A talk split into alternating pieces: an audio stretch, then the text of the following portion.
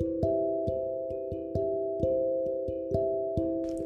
Hey, muy buenos días. Desde el lado Claudia Peralta, súper feliz y contenta de poder conectar contigo una vez más a través de este lunes con propósito. Me encanta que me escriban por Instagram, por WhatsApp, diciéndome que son fieles oyentes de esta comunidad del podcast. Me encanta recibir su feedback, sus testimonios, sus comentarios. También cuando me preguntan dónde está el podcast, Claudia, ¿qué pasó? ¿Qué pasó? ¿Qué pasó? gracias, gracias de verdad. Estimo muchísimo todo ese amor y, ese aprecio que pues me entregan cada día. Así que les mando un beso enorme, un abrazo, esperando que tengan un día hoy espectacular y una semana también maravillosa, proactiva y llena de excelentes resultados. Así que si eres nuevo por aquí, nueva de repente, pues voy a presentarme. Mi nombre es Claudia, como ya dije, me dedico al coaching de vida profesional de forma totalmente independiente. Vivo de esto, lo amo, lo adoro, me encanta pues conectar siempre con más personas, conocer sus historias, poder apoyarlos en su transformación. Y lo que hago es ayudar a las personas a reconectar con su felicidad, con su bienestar integral, con su autoestima a través de un cambio de mentalidad, porque todo surge desde ahí. Primero tiene que pasar en mi mente para que pueda ocurrir en mi mundo físico. Así que lo hago a través del reto 5am y también a través de 90 días construyendo mi éxito. Así que antes de iniciar con todo, con el tema de hoy, te cuento que el reto 5am nos quedan muy pocos cupos. Estoy súper contenta por lo bien que ha fluido y pues iniciamos el 19 de abril. Eso está a la vuelta de la esquina. El programa de 90 días construyendo mi éxito también ya estamos en inscripciones, ya tenemos una lista por allí. Es un grupo bastante reducido, es un grupo pequeño que tomo para este programa. Iniciamos el 5 de junio y pues ya estamos por aquí pues anotando a todas las chicas porque es orientado sobre todo a mujeres.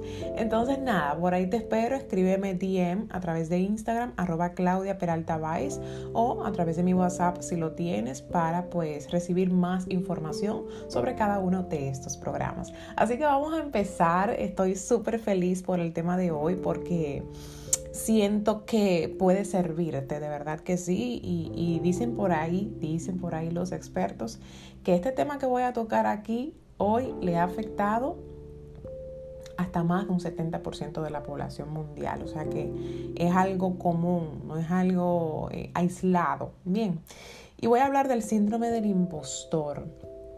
Mira, el síndrome del impostor no es más que un fenómeno eh, por decirle así, porque no es una enfermedad. Quiero que, quiero que eso quede bien claro. No es una enfermedad, pero sí es un fenómeno eh, de la psicología en el cual una persona se siente incapaz de alcanzar cierto éxito. Esta persona se subestima la mayor parte del tiempo. Esta persona tiene un miedo terrible, un temor terrible de ser descubierto. ¿Por qué? Porque esta mujer, este hombre, piensa que su éxito, lo que ha logrado en su vida, es meramente cuestión de casualidad, cuestión de coincidencia, cuestión de oportunidad, cuestión de suerte. De que él o ella estuvo en el momento adecuado, de que se encontró con la persona ideal para poder obtener ese resultado, pero que eso que esa persona tiene hoy en día no se debe realmente a su desempeño ¿Sabes por qué? Porque él no se considera competente. La persona que tiene este síndrome puede tener, muchísimos títulos en casa, graduado de las mejores escuelas, instituciones universidades, haber trabajado en las mejores empresas privadas, públicas de su país. No importa el gran logro que tenga, no importa lo que tiene, no importa quién es, él no lo puede ver. Y él siente que todo esto, como te estoy diciendo, es cuestión del destino, de la suerte, porque le tocó, porque, uff, mira, no, eso fue que, que ese día pasó algo y me encontré. Entonces, entonces, como él no se cree merecedor de ese logro, él siente que es un fraude. Por eso el nombre de impostor, claro. Él siente que está engañando a la gente y tiene ese miedo de, ay Dios mío, y si algún día se enteran de que yo realmente no soy tan bueno como ellos creen, yo no soy tan buena. como tanto me dicen y me comentan por ahí. Eso es solamente que yo estudio. Yo recuerdo que en la universidad eso me pasaba porque a mí me decían, Claudia, pero ¿cómo tú haces? Porque te va súper bien. A mí los exámenes me iban muy bien. Yo era una chica de muy buenas notas en la universidad, ¿eh? porque en el colegio no. Pero en la universidad sí, definitivamente. Yo estudiaba odontología en la UAS y aquí en Santo Domingo y pues me iba excelente, no te lo voy a negar, en todo, en las exposiciones y en todo. Y como que yo recibía cierta admiración, por decirlo así, y reconocimiento, pero yo decía que no, que simplemente yo era dedicada. Óyeme, qué barbaridad, seguro lo has escuchado, si no es que te sientes identificado porque te ha pasado, ¿eh? De, de que te digan que tú sí eres bueno, que cómo tú haces, y tú digas, no, si tú supieras que no es cuestión de inteligencia, que era lo que yo decía, sino que es cuestión de que yo me pongo a estudiar. yo le decía, no, yo me fajo, eh, me acuesto, me levanto a la madrugada, 3 de la mañana, 4 de la mañana, estudiar, me leo bien ese libro, utilizo tal técnica, tal técnica y ya, y me va bien, y listo. En serio, Claudia. O sea, tú te vas a creer ese disparate que tú te acabas de decir. Ciertamente eso influye pero tú no puedes dejar de lado em, tu inteligencia, tu sabiduría, tu capacidad. Y eso pues nos pasa a un montón de personas y ya tú levantarás la mano por ahí si te sientes identificado. Y lo he visto no solamente en mí, porque también me pasó para pasar con unas historias de unas chicas que conozco, porque me encanta darte ejemplos. Pero también me pasó cuando yo me gradué, ¿verdad? como odontóloga, comienzo a trabajar como odontóloga, no me va bien, comienzo a aplicar a la visita médica, pero yo no apliqué con tantísima expectativa, a pesar de que lo quería, porque yo decía, bueno, es que yo no tengo experiencia en esto, entonces es difícil que a mí me contrate. ¿Quién dijo, muchacho? Mira, a mí me llamaron de un laboratorio eh, local, nacional, para que yo sea visitadora a médico de, de cardiólogos. Yo no me lo podía creer. Pero nada, le di para allá. Luego entonces de ese laboratorio, un gerente de, otro, de otra empresa me vio un día en la calle trabajando y me dijo, ay, me gustaría que ella fuera parte de mi equipo. Y pues laboré en otra empresa ya transnacional, con un mayor alcance, una empresa mucho más renombre, más grande. Y luego que salgo de la visita, me preguntan, Claudia, pero ¿cómo fue que tú lo lograste? No, eso fue cosa de que no, a ellos les gustó el perfil y ya, pero yo no sentía que yo tenía la competencia. Es decir, yo me sentía incompetente. Y yo decía, yo realmente no sé por qué en ese primer laboratorio me contrataron, porque yo no, no tenía realmente la capacidad. Y duré mucho tiempo con esa duda sobre, sobre mí misma, hasta que un día en una sesión de coaching, mi coach Carmelina me dijo, Claudia, pero ¿a qué tú le atribuyes ese logro? Y ahí cuando estoy conversando con ella, ahí cuando estoy explorando con ella, es que yo caigo en eso. yo digo, wow, pero es que no, no hay forma. O sea, a mí me contrataron, es porque vieron en mí la capacidad, es porque sí, porque yo puedo, porque yo lo soy, porque yo tengo la competencia en mí. Entonces, es algo que nos afecta muchísimo, de distintas formas. Y yo te voy a dar ahora algunos ejemplos para que tú puedas ver si te sientes identificado, porque puede ser que sí, puede ser que no. Hay muchas formas en las que esta se puede manifestar en tu vida. Pero te voy a dar algunos ejemplos. Mira, una vez tuve una chica, una clienta ya hace mucho tiempo, este, incluso ya ya no está trabajando conmigo. O sea, y, ok, te voy a explicar todo. te voy a explicar todo. Ella entra al programa de 90 días construyendo mi éxito hace mucho tiempo y ella me dice, mira, yo soy emprendedora, tengo un local, un negocio, un proyecto que se llama tal. Ahí yo lo que hago es esto, esto, esto y esto, Era como unos productos que ella vendía. Pero el negocio no tenía ese alcance, esa amplitud, esa expansión, eso es eso que ella quería, ese éxito que ella quería. Ella decía, bueno, yo vengo al programa para poder lograrlo. ¿Qué pasa? ella comenzó a faltar a ciertas cosas dentro del programa, a ciertas sesiones, como que a postergar. Luego entonces a ella le invitaron a un gran evento donde ella tenía la posibilidad de conectar, hacer networking con un montón de gente que tú no te lo imagines y donde se iba a destacar, por decirlo así, su producto, porque era como que ella iba a ser visible, era un gran evento donde la iban a conocer ella iba a presentar su negocio, su tienda, su proyecto y su producto. Era una gran oportunidad, pero mira, una gran oportunidad. Hasta que ella me dijo, luego que pasó la fecha del evento que yo sabía cuando era, me dijo, yo no fui Claudia. Y yo, ¿qué?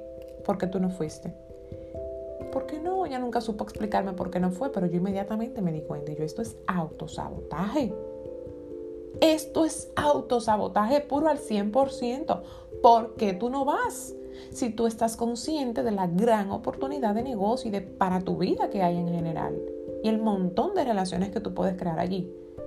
Claro, porque tiene un miedo de que allí cuando se presente, quizás que le hagan preguntas, ella no sepa contestar, quizás que ella le digan que, que no es capaz, que es un disparate ese producto. Un montón de pensamientos limitantes, porque al final este fenómeno, como te digo, ese síndrome, tiene que ver con un montón de pensamientos que tú tienes en tu cabeza, que tú te has hecho, que no han pasado y que no son verdad, porque no es verdad. Eso posiblemente que estás pensando. Pero te doy este ejemplo. Luego entonces ella un día se sale del grupo. Se salió del grupo. Cuéntame, ¿qué te pasa? No, no voy a poder continuar, lo siento mucho. Esto no es para mí. No, no es que esto no sea para ella es que ella no se siente capaz de. Ella no se siente. Ella se está autosaboteando para no alcanzar. Y a veces es un miedo irracional. Es irracional. Cuando te digo irracional es porque no tiene sentido. No tiene sentido porque se supone que tú lo quieres. No, que yo lo quiero, Claudia. Y entonces, ¿cómo la cosa? Claro, pero inconscientemente tú te saboteas. Tiene muchísima relación con miedo al éxito, que ya, si no me equivoco, por aquí lo he dicho, y si no lo he dicho por aquí, fue en mi Instagram, pero yo sé que yo lo he dicho. Tiene muchísima relación con el miedo al éxito. El miedo al éxito es irracional también. O sea, e, es, como inconsciente que tú dices, yo, miedo al éxito, pero yo quiero éxito, Claudia. Ajá, uh, ¿cómo no? Y te la pasas autosaboteándote. Entonces te doy ese ejemplo ahí, pero te doy también otro ejemplo de una chica hermosa que tiene, mira, ay Dios mío, esta sí que poderosa. Esta chamaca es poderosísima.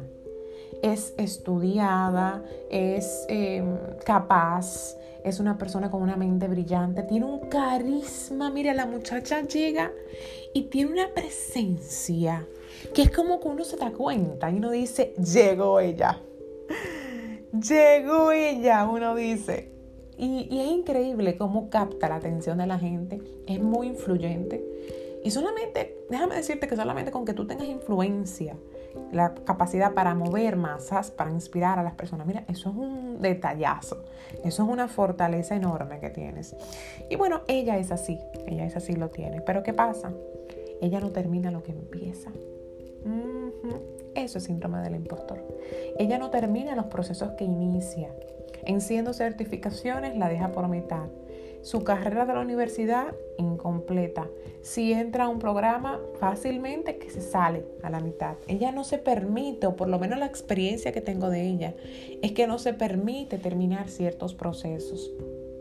Inmediatamente vi su comportamiento repetitivo, dije, autosabotaje, síndrome del impostor. No termina lo que empieza. Te sientes identificado, o sea que hay postergación. Claro, así se manifiesta. Y postero y postero y me dejo para después y me paralizo y me bloqueo y no, no lo voy a terminar. Ahora, en el caso de ella y, en, en la gran parte de los casos, no te puedo decir que en todos, ¿tú me entiendes? Pero sí en la mayor parte de los casos, las causas tienen que ver con la dinámica familiar que se dio en el crecimiento y desarrollo de este individuo. Tiene mucha relación con la dinámica familiar. ¿Qué pasó en tu casa? ¿Cómo fue tu relación con mami, papi o la persona que te crió, con la cual tú conviviste todos esos años? Porque muchas veces las causas vienen porque los padres o eran muy exigentes o eran padres muy críticos o uno de los dos, bien, parientes muy críticos, eh, con altas expectativas, uff, se da mucho que les exigía mucho este tema de las notas, de que tenga, de que tenga, de que logre, de que logre, de que sea. Por comparación, claro que sí, te comparo, quizás con un primo, quizás con un hermano, una hermana, quizás conmigo, ¿sí? ¿Por qué no quizás conmigo? entonces se da una dinámica familiar que yo diría que es hasta disfuncional. Y esto interviene en esta adultez de esta persona con el síndrome del impostor. Porque también de forma inconsciente, vuelvo y te repito, racionalmente eh, para esta persona no cabe en la cabeza que eso pueda ser posible, pero sí sucede. Y es como que, a ver si lo entiendes, es como que ya cuando es adulto, él tiene cierta rebeldía. Yo lo veo así, es mi mirada, bien. No es que esto está en los libros, es mi mirada. Él proyecta cierta rebeldía, cierta lucha contra sus padres, inconscientemente, vuelvo y te digo. Y es como que si él diga ya en lo más profundo de su corazón y de su alma, yo no quiero darle el gusto a mis padres. Carajo, ay Dios mío, esta está buena. Yo no quiero darle el gusto. Ellos siempre esperaron de mí esto, esto, esto, pues yo no se lo voy a dar. Es cierta rebeldía, créeme que sí. Hay cierta lucha, hay cierto reclamo contra papi y contra mami. Y por eso no termino lo que empiezo. Y por eso no me certifico, por eso empiezo estudios y maestrías y carreras y las dejo, las dejo por mitad para no darle el gusto. Porque justamente eso es lo que ellos han estado esperando de mí durante años. Y por eso a mí me han juzgado. Y por eso a mí me han criticado. A mí me han medido por mis resultados. A mí me han amado por lo que yo haga, no por quien yo soy. Así que no. Dígale que no, no le voy a dar el gusto. Uy, por ahí viene. Por ahí viene. Se pueden dar otras dinámicas, pero esa es una de ellas y una de las principales. Sí, yo siempre, siempre me quedo pensando con estos temas que a veces no sabemos la importancia que tiene la relación de papi y mami. A veces no le dan mala importancia y, y a veces yo le doy gracias a Dios de que todavía no soy madre, porque digo, no es que vaya a ser perfecta porque es imposible, pero digo, wow, tengo cierta claridad, tengo cierto norte de, de hacia dónde voy, de, de, de qué no quiero hacer. Yo sé ya lo que no quiero hacer, lo que no quiero cometer. Y nada, ya cuando nacemos padres no, no es un cachú, no te quiero decir que sea un cachú para cuando yo sea madre. Pero sí yo estoy consciente de muchas cosas que, yo no, no, estoy dispuesta a hacer porque sé el impacto que puede tener eso en la vida de mis futuros niños chichis. Así que por ahí va, ya te dije que es el síndrome del impostor, te dije mm, que estoy haciendo un breve resumen porque yo no tengo un guion y estoy viendo a ver si se me quedó algo. Te dije que es el síndrome del impostor, te dije cómo se manifiesta autosabotaje, postergación, no termino lo que empiezo, me paralizo, miedo, miedo al éxito, posiblemente tiene mucha relación, te dije de dónde viene, tiene que ver mucho con la dinámica familiar, o oh, sí, se me, se me quedaba, me falta. ¿Cómo trabajarlo? Mira, yo primero te recomiendo que visites un profesional de la salud mental, dígase un psicólogo. Yo siempre hablo de los psicólogos, siempre hablo de ellos porque es que los psicólogos son tremendos para trabajar en este tipo de dinámica familiar. Y es para eso mismo, para tú poder identificar la raíz del problema, ya que en el coaching no podemos ir a la raíz a trabajarla. Pero sería muy bonito que entonces tú vayas, si sientes que esto te está pasando, ¿verdad? Claro, si te sientes identificado, pues definitivamente busca esa ayuda profesional, te sientas ahí con él, con ella, le explicas y ahí van a poder ir explorando de dónde viene esta actitud, comportamiento, si es verdad verdaderamente de una situación familiar. Y poco a poco lo van trabajando a un nivel bien profundo y mirando hacia atrás, retrospectiva pasado. Pero también te puede apoyar muchísimo el coaching de vida, incluso si tu psicólogo te lo permite de forma paralela. Estoy con mi psicólogo, le pido permiso, autorización, mira, pues trabajar con Claudia. Discúlpame mi amor, pero yo me tengo que dar mi bomba mi bomba, tengo que promocionarme también. ¿Puedo trabajar con Claudia de la mano? Oh, sí, claro. Y hasta puede conversar conmigo si quiere, el psicólogo que ya pasaba anteriormente. Prefiero casos y bueno, conversamos. Entonces, ¿por qué te pueden apoyar ambos? Porque el psicólogo te puede apoyar con la raíz del problema, que yo no voy a entrar en ese escenario por cuestiones de código de ética. Yo conozco mis límites dentro del área profesional. Pero sí te va a hacer falta en un momento de ese trabajo arduo en ti va a hacer falta una persona con la cual tú puedas comenzar a crear. No solamente me voy al pasado y lloro, No, no, no. Aparte de que voy al pasado, también voy dando unos pasitos para ir avanzando, ya sea, dependiendo del psicólogo si le dio el permiso, ya sea durante el proceso, si él ve mejoras, o ya sea cuando finalizaste el proceso, pues tú dices, no, vamos a arrancar ya. Ajá, pues no vinimos a llorar todo el tiempo, vinimos también a trabajar, vinimos a crear. Entonces con el coaching creamos desde el presente hacia el futuro. Y conmigo entonces te vas a dar la oportunidad de cerrar ciclos, de entonces decir, abrir nuevos ciclos y decir, pues vamos a darle, vamos a empezar y yo me comprometo a que esto suceda porque el futuro que yo quiero para mí es este, este y este. Yo te ayudo entonces a crear un proyecto de vida, a crear un plan de vida. En este caso particular sería con el programa de 90 días construyendo mi éxito, para que tú puedas ver materializado, manifestándose en tu vida esos deseos y anhelos de tu corazón. Bien, así que espero que este tema te haya funcionado. Comparte con tus amigos, familiares, con personas que tú entiendas que le puede apoyar, no para cambiarlos, porque no tenemos la capacidad de cambiar a nadie. Eso no está dentro de nuestro control ni dentro de nuestras responsabilidades, pero sí para inspirar. Sí para inspirar. Te lo digo porque hay muchas personas que se me acercan, quieren cambiar a los demás. No, no, te toca inspirar, si eso quieres, a través del ejemplo y es la mejor forma de nosotros motivar a los demás a, que puedan crear una transformación bien bonita en su vida. Así que te mando un mega abrazo, un beso. Si te sientes identificado, escríbeme. Estoy aquí para ayudarte. Si quieres alguna recomendación de psicólogo también. Conozco una muy buena que te puedo recomendar. Eh, hay un libro, hay un libro, ahora no recuerdo el nombre, creo que se llama así mismo El síndrome del impostor que compré recientemente. En tu primer libro síguelos en Instagram, arroba tu primer libro. Me llegó, me llegó el libro, lo voy a leer, no lo he comenzado a leer, pero ya vi el índice, súper interesante, me, me, resulta. Por si te interesa también conocer más, puedes buscar en internet, puedes comprar ese libro, buscar el psicólogo, me buscas a mí, vamos trabajando ahí de la mano. Así que te mando un beso, un abrazo y nos escuchamos el próximo lunes. ¡Mua! Chaito.